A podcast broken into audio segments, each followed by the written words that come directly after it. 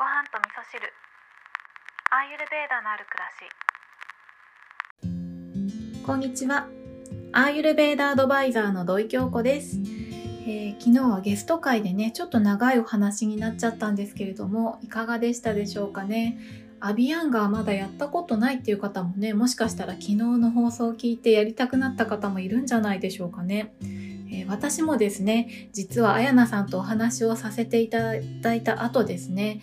結構自分でセルフアビアンガを取り入れるようになって、で、特にね、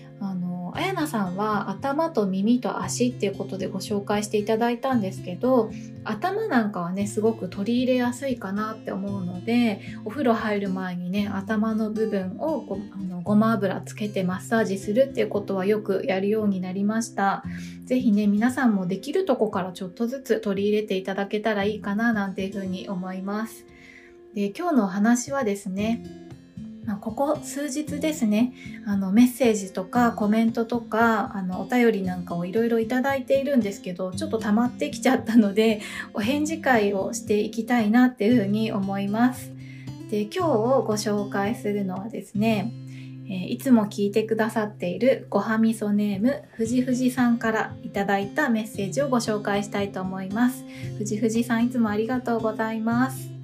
えーこんにちは。京子さんのおかげでスパイスの美味しさに目覚めました。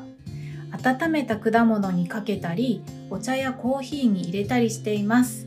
漢方薬は体調に合っているものは甘く感じると聞いたことがあります。スパイスもそのようなことはありますか？というご質問をいただきました。うーん漢方薬そうなんですかね。私もね漢方薬処方していただいてあの飲んでいたんですけど甘く感じるっていうものもあったしちょっとねおえってなるのもありました。もしかしたらものによって違うのかもしれないですね。今度ねちょっとこうた先生に聞いてみよう漢方薬のことはね。でスパイスなんですけれどもスパイスは甘く感じるっていうよりは自分の体に合っているものというかその時の状態体の状態に合っているものを取るとものすごい心地がいい感覚がありますね。でアーユルベーダではそのその人の体質に合わせていくというよりはその人のその時の症状に合わせたものを、えー取り入れていくっていうことがおすすめされているので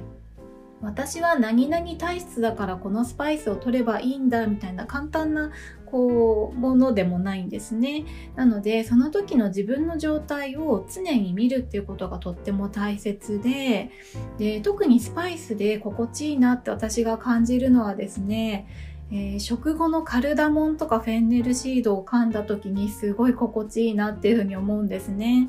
でカルダモンなんかはね消化をサポートしてくれるものだったりもするしあとはフェンネルはねむくみを解消してくれるデトックス作用なんかもあるのでだから食後にねいただくとすごく心地いいんだななんていうふうに思います。でカルダモンなんかはねカルダモンコーヒーとかって言っておもてなしドリンクにされてるっていうことも聞きますよね。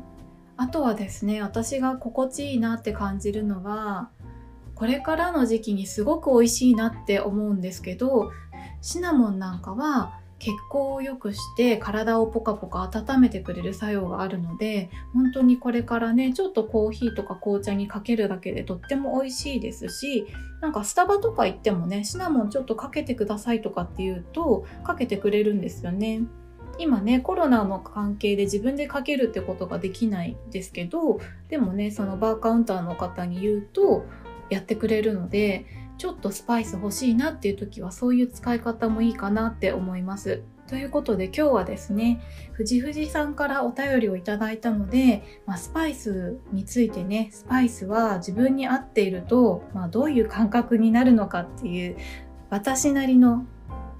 体験をお話しさせていただきました皆さんがねどんな風に感じるかっていうのも知りたいのでぜひぜひスパイス取り入れてみたらどんな風に感じたかとかどんな変化があったかとかねまたお便りいただけたら嬉しいなっていう風に思います。でスパイスはですねあの特別インド料理じゃなきゃいけないとかっていうことは全然なくてですねあの風味を楽しんでいくものなのでいつもの料理にプラスしていって風味が変わっていくのを楽しむっていうのがとてもいいんじゃないかなって思うのでいろんなね効能があったりもするので自分にはこういう効能が今欲しいかなっていうのでちょっとずつスパイスを買い足していってねいつものお料理にプラスしてみるっていう楽しみ方をしていただくとちょっとずつねスパイスをたくさん楽しめるようになるんじゃないかなっていうふうに思います。はい。ということで皆さん今日も聞いていただきましてありがとうございます。